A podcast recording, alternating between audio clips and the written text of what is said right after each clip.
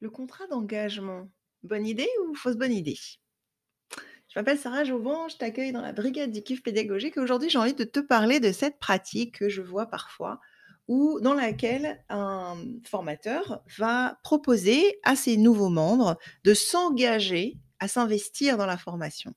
De dire que le résultat ne dépend pas que des contenus du formateur, mais que, heu, en gros, c'est 50-50 quoi. Moi, je fais des efforts, mais si toi tu, heu, ne fais rien, ça marchera pas. Et donc, pour, heu pousser les participants à s'engager, ils vont donc créer un contrat d'engagement. Alors qu'est-ce que c'est concrètement? C'est, quelques lignes qui disent: «Je m'engage à suivre, les contenus, à me faire coacher, à, heu», j'allais dire obéir aux ordres, non, c'est pas le cas, mais enfin à, suivre les conseils et cetera. Et en gros, heu, je m'engage à prendre la responsabilité de ma réussite ou de mon échec. Donc, un contrat d'engagement d'après toi, c'est une bonne idée ou une fausse bonne idée? Je te laisse réfléchir. Enfin, pas trop quand même parce que mais réfléchis un peu quand même. Alors comme ça, quand je regarde ça, forcément mon premier réflexe c'est de me dire: «Ah ouais, c'est bien, c'est une bonne idée tout ça». Puis juste après, il y a la Sarah consultante en pédagogie et cetera, heu, enseignante pendant 20 ans et cetera qui fait, heu: «Mais ça va pas la tête? Tu es malade ou quoi?» Donc je spoil un peu la réponse. Je vais t'expliquer pourquoi, pour moi, c'est une fausse bonne idée. Dans le sens où il y a quand même un truc qui a l'air d'être une bonne idée, qui pourrait être une bonne idée, mais il y a ici quelque chose qu'on ne, heu, hem, surmonte pas. Effectivement, engager tes participants, c'est un gros enjeu. Effectivement, c'est même le cœur de la difficulté de toute la pédagogie. Comment je fais pour ne pas être seule dans le désert à donner mes contenus, donner mes contenus, donner mes contenus et à entendre des échos, entendre des échos, entendre des échos? Beh oui, comment je fais en fait pour pas être tout seul dans mon coin? Mais tu vois que déjà le contrat d'engagement, il dit ça en fait. Il dit ah, j'ai peur que tu m'écoutes pas, que tu suives pas et cetera. Engage-toi parce que parce que parce que moi je fais ce qu'il faut et j'ai peur que. En vrai, quand tu sors tes lunettes de la confiance pédagogique, de la maîtrise de la réussite pédagogique, tu as pas besoin de signer de contrat. Donc, heu, à la fois ce contrat d'engagement, il donne un cachet de sérieux, qui dit qu'on doit prendre cette formation au sérieux, qu'elle a de la valeur et qu'il faut la réussir et que pour ça il faut s'engager. Mais à la fois, finalement, ça dit tout le contraire. Ça dit: «Je suis pas sûr de moi, je suis pas sûr de t'emmener au point B et donc je préfère que tu signes une décharge, quoi. Voilà, si je t'y emmène pas, ben, heu, c'est pas ma faute, c'est toi». Tu vois? Ça rappelle un peu l'école. Bah, c'est pas moi, hein, c'est lui, il a pas fait les efforts, heu et cetera. Et donc, heu, il y a quelque chose comme ça qui me turlupine autour de ce contrat d'engagement. Après, je n'ai pas dit qu'il fallait pas engager les participants. Je n'ai pas dit qu'il fallait pas les responsabiliser, attention, hein. Je parle bien juste vraiment du contrat d'engagement et de cette forme et de cette façon de le faire. Et je vais t'expliquer pour moi comment je te propose de passer d'une situation de, heu, signer un contrat à t'assurer d'engager tes participants et de les responsabiliser. La première chose pour moi, c'est que justement tout ça relève de la pédagogie. C'est ton travail. Tu dois prendre en charge le fait de mobiliser tes participants, qu'ils soient engagés. Et ça fait partie de tout ce que tu emmènes. Voilà pourquoi, entre autres, j'utilise la gamification pédagogique. Voilà pourquoi j'ai 14 stratégies de gamification. Mais je prends en charge de créer le chemin le plus engageant possible. Je prends en charge là, de faire le voyage jusqu'à la zone proximale de développement de chacun de mes apprenants. C'est-à-dire que je reste pas sur ma montagne, je m'engage à mettre à la portée de chacun de mes participants mes contenus. D'une manière ou d'une autre, je me je m'engage à différencier les approches, à proposer des choses qui leur permettent, quoi qu'il arrive, de rattraper les wagons, d'avancer là où ils en sont, à leur rythme de prendre ce dont ils ont besoin et quand même de rester ensemble en le faisant. Donc ça, c'est vraiment tout un travail de différenciation pédagogique qui va permettre si tu veux, grosso modo, si tu as déjà vu une classe, heu, à l'école avec un multiniveau, ça peut être, heu heu, CM1, CM2, petite section, moyenne section ou des fois tu as 4-5 niveaux différents quand tu es une classe unique, à la campagne ou ailleurs. Eh bien, en fait, le prof, là, il dit pas, «Chacun de vous doit s'engager à faire le programme de cette année, heu» et voilà. Non, il s'adapte à chacun et il fait en sorte de pouvoir être avec chacun sur le programme qui est le sien et en fonction du niveau aussi, qu'il a. C'est pour ça que c'est difficile et que ça s'organise et que je te parle souvent d'un buffet dans lequel chacun va pouvoir prendre ce qu'il lui faut. Ça, c'est au niveau de difficulté des connaissances, mais aussi un buffet appétissant pour chacun, dans lequel chacun a envie de s'engager. Ouais, ça fait partie, entre guillemets, justement du contrat. Mais pas du contrat qu'on signe, pas du contrat formel, pour lequel, pour le coup, on se décharge un peu de, euh, de, de, ça, en fait. Mais au contraire, c'est un, un contrat qu'on va euh, soi-même, euh, dans lequel on va soi-même s'engager et qu'on va, euh, j'ai plus le terme en français, la meuf te fait du Jean-Claude Van Damme, embr- em- embrace, tu sais, où tu, tu fonces dedans, là, voilà, tu tu t'impliques dedans. Bref, euh, il y a cette idée que, en fait, le contrat d'engagement pourrait au contraire avoir un effet pervers qui est de dire ah bah c'est bon euh, ils ont signé maintenant maintenant moi j'ai fait mon boulot sur l'engagement ils se débrouillent. Ils ont signé ils se débrouillent. Tu vois? Tu vois que ça, peut devenir une fausse bonne, bonne idée. Garde bien l'idée d'engagement mais dans le contrat d'engagement il y a ce risque. Et donc comment on fait pour engager ces participants? Comment on fait pour engager les élèves? Comment on fait pour qu'ils soient motivés? Comment on fait pour qu'ils aillent jusqu'au bout? Comment on fait pour qu'ils appliquent les choses qu'on leur donne? Ça, c'est les questions que j'ai tous les jours. Que ce soit des profs, que ce soit des formateurs en ligne, que ce soit des coachs, des thérapeutes, des gens qui créent des contenus en ligne et qui se sentent pas formateurs pour autant, la question qu'ils ont toujours, c'est celle-là. Soit c'est tourné vers eux, euh, un niveau de, de responsabilité plus grand en disant comment je fais pour rendre mes séances plus dynamiques, plus intéressantes, plus pertinentes, euh, plus accessibles, ou alors comment je fais pour engager les participants euh, et pour qu'ils soient engagés et qu'ils fassent les choses. Et tu vois que c'est pas la même chose. Si à l'intérieur de ta pédagogie, tu fais en sorte que les gens soient engagés, tu n'auras pas à leur faire signer de contrat. Si à l'intérieur de ta pédagogie, il est prévu que le cerveau a besoin de voir l'intérêt de ce qu'on est en train de faire pour rester attentif, pour faire des liens avec ce qu'il sait déjà, pour parce que la mémorisation, c'est ça en fait, c'est mélanger quelque chose que je sais à quelque chose de nouveau, les accrocher ensemble et créer quelque chose encore de nouveau sur lequel je vais pouvoir m'appuyer.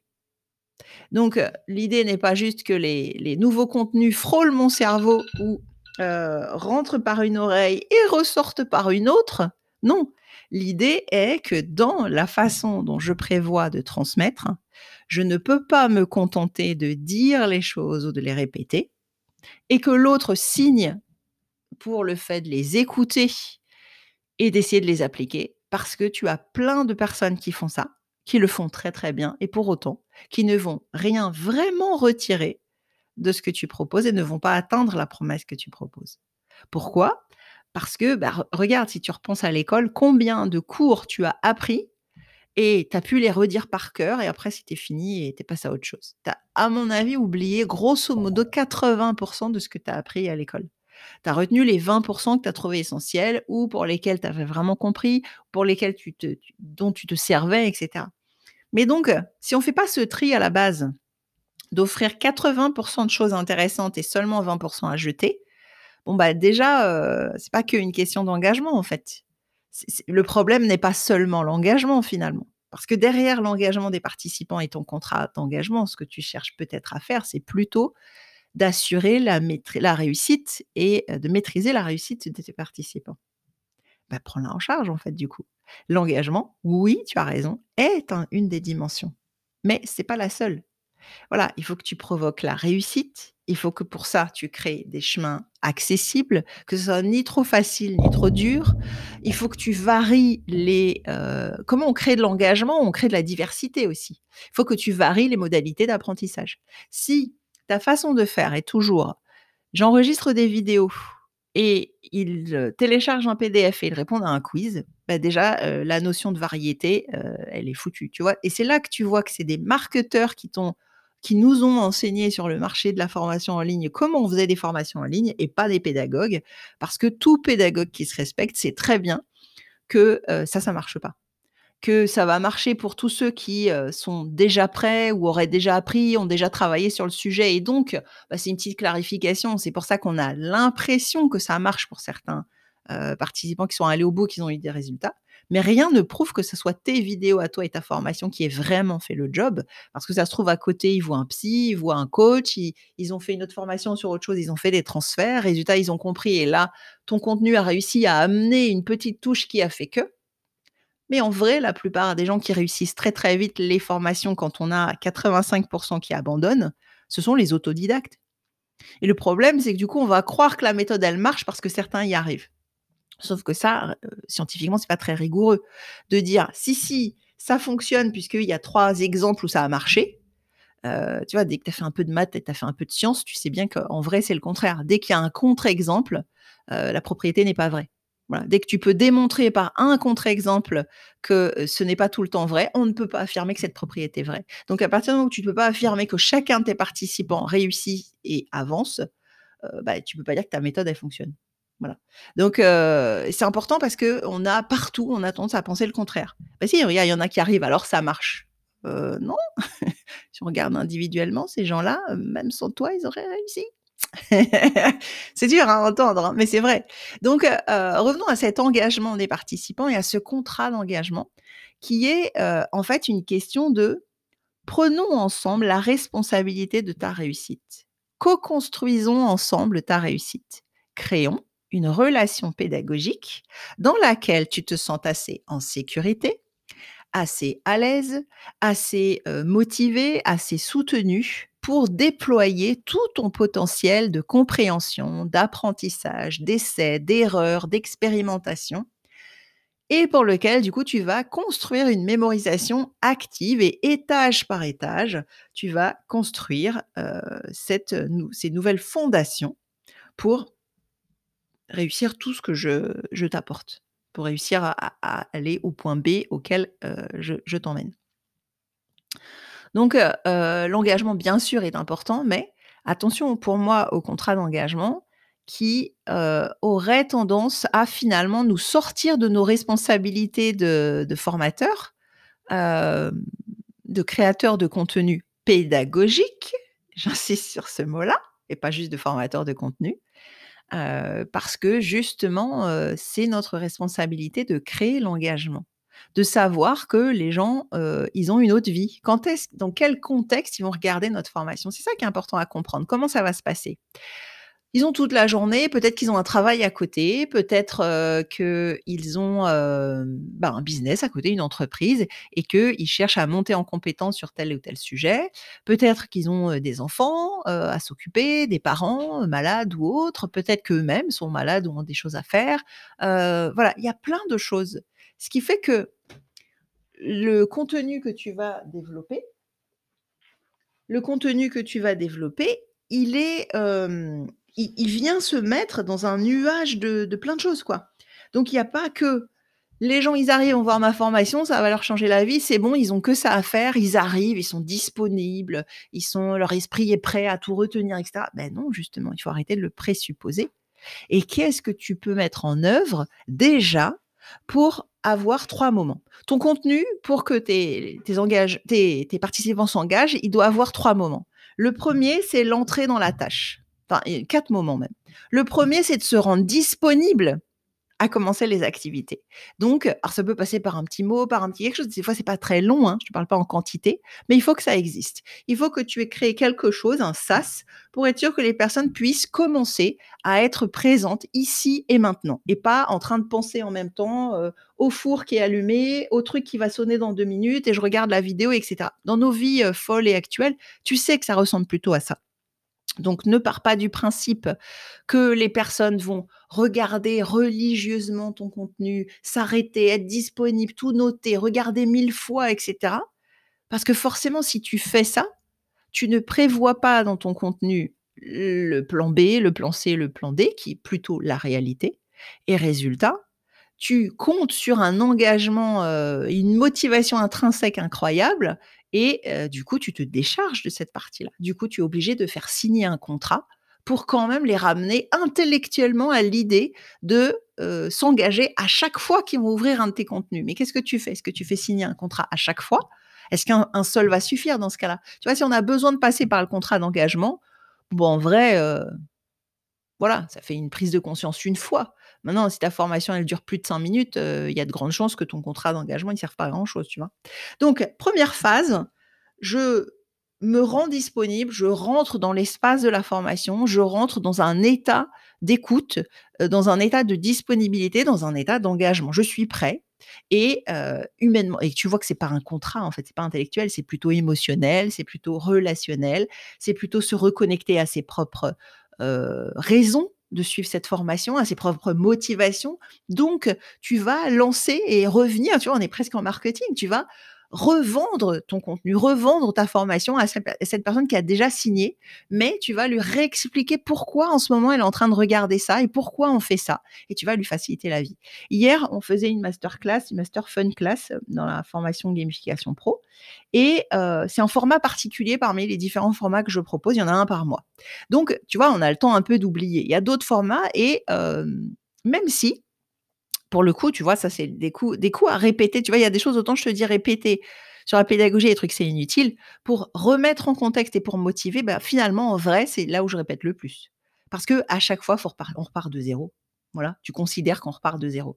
Donc là, avec ces personnes qui ont signé, qui sont là depuis des mois, euh, qui kiffent ce qu'on fait, qui se rendent compte des super résultats, qu'on va super vite parce qu'on fait aussi des, chez des coachings accélération, donc la personne arrive, me dit j'ai un atelier là dans trois jours devant 200 personnes et c'est super important. Comment on fait pour qu'il soit génial, hyper interactif et je veux pas faire un truc euh, Zoom où tout le monde s'endort. Et ben regarde, on fait tac tac tac tac. Donc en deux heures, je lui sors son truc, euh, je lui prépare son, tableau numérique interactif, ses contenus, ses jeux, je l'aide voilà avec son contenu, mais voilà et c'est fait. Donc tu vois, on a des personnes qui sont contentes, qui sont satisfaites, qui voient les résultats. Et ben pour autant, quand on recommence, on repart de zéro. Et tu vois, j'ai pris un temps avec ces personnes pour savoir comment elles allaient, qu'elles déposent leur météo intérieur pour faire un sas. Et j'ai bien fait, parce que moi, j'étais d'une humeur, j'étais super contente d'un nouveau, euh, euh, nouvelle, nouvelle formule, parce qu'on attaque les, stratégies de gamification et j'allais, euh, j'ai fait des nouvelles fiches pour leur montrer, leur résumer la stratégie des associations, à quel moment on l'utilise, quel problème ça résout, etc., quel jeu précis on peut utiliser, comment là, dans leur formation, ici et maintenant par rapport aux problématiques qu'elles peuvent avoir, qu'elles peuvent avoir les personnes pour transmettre, comment elles peuvent mettre en œuvre ce jeu-là. On a commencé à constituer les jeux. Donc c'était, euh, moi j'étais hyper, euh, j'adore quand c'est hyper concret et quand je dis co-construire, tu vois. Co-construire l'engagement, c'est ça. C'est moi je suis là et, je, je m'arrache et je te sors les choses, mais je les sors pour que tu puisses toujours les mettre au goût du jour et que tu repartes avec quelque chose de très concret pour toi, que tu n'aies pas à tout réfléchir derrière. Donc, tu vois, plutôt qu'un contrat d'engagement, il y a mon propre engagement qui est là. Et donc, je démarre cette séance en leur demandant, en faisant en gros un exercice de météo intérieur pour que les personnes se déposent. Et ensuite, donc là, je vois qu'elles sont pas, voilà, c'est une période un peu compliquée, tout le monde est un peu fatigué, un peu coup de mou, tout le monde est présent, mais est content d'être là et sait qu'il va avoir la pêche et que ça va être génial. Il est là aussi l'engagement. Je sais que même si je suis loc aujourd'hui, quand je vais aller euh, dans la masterclass de Sarah, on va, je vais ressortir, je vais avoir la banane, je vais avoir la pêche, je vais avoir envie, je vais avoir, voilà. C'est aussi ça, tu vois. C'est créer des, ancrages positifs et, une ambiance qui fait que les gens, ils ont envie de venir. Le contrat d'engagement, il est là aussi en vrai. Première étape, donc, on se dépose. Deuxième étape, je remets du contexte.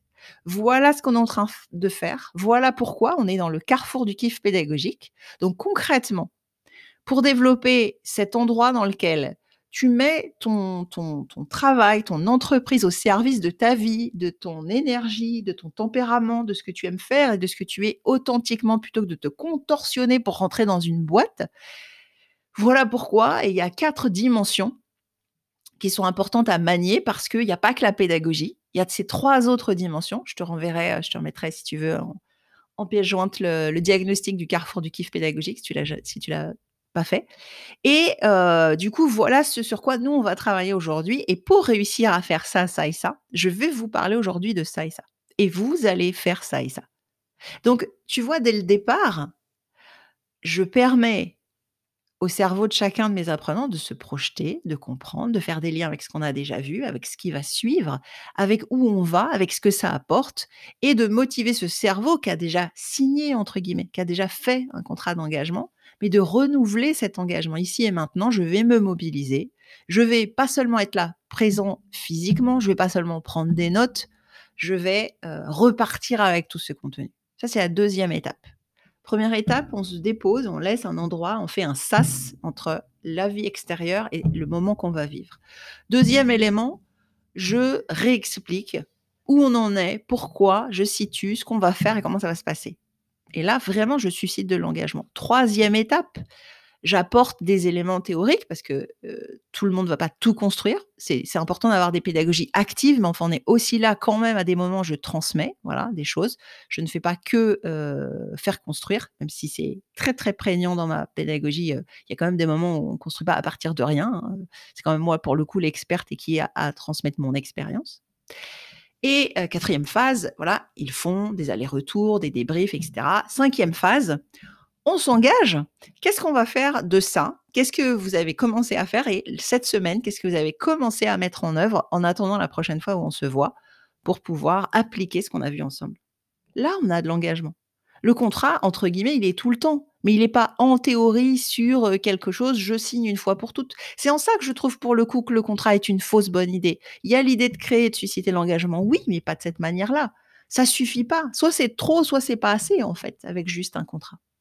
Et donc, comment tu crées et comment je crée en tout cas concrètement de l'engagement, c'est derrière aussi, immédiatement, je vous livre les contenus qu'on a pu voir, je vous livre la trace écrite de ce qu'on a dit, de ce qu'on a fait. Et je... Ah, bah top. C'est mon petit chouchou là qui m'écrit parce qu'il y avait son... la grève des bus hier, j'ai dû l'emmener. Résultat, là, ça marche son bus. Voilà. Comme ça, tu sais tout.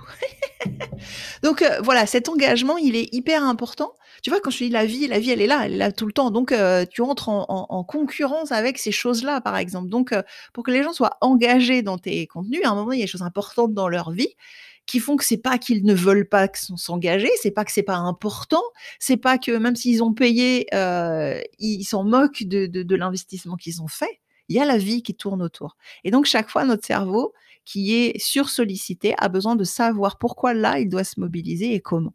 Et tu les accompagnes tout du long.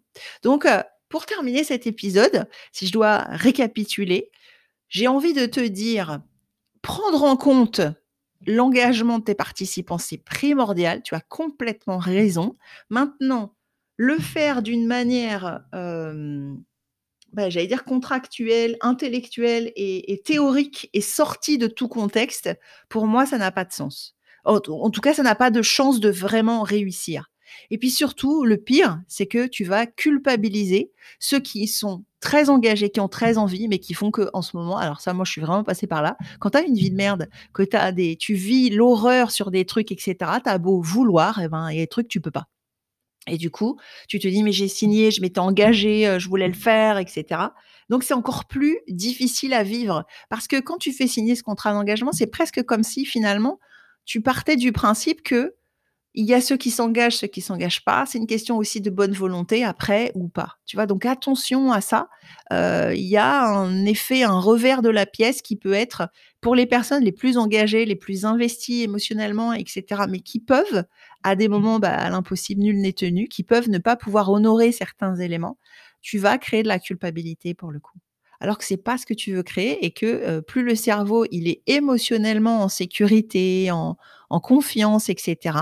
Après, il n'y a rien à faire. Hein. Ça rentre comme dans du beurre. C'est facile. C'est pour ça que moi, je suis vraiment sur le créneau de la gamification, je fais euh, de mes apprentissages un moment de fête, parce qu'on n'a pas à se battre, tu vois, et on n'a pas à faire signer des contrats. Donc voilà, je vais vraiment t'inviter à aller plutôt te poser la question de comment concrètement tu peux engager tes participants dans chacune de tes interventions, que ce soit bah, lire un de tes mails, un de tes messages, que ce soit lire un PDF que tu as créé pour eux avant ou après la session en direct, que ça soit dans les vidéos que tu crées et qui sont à regarder en autonomie.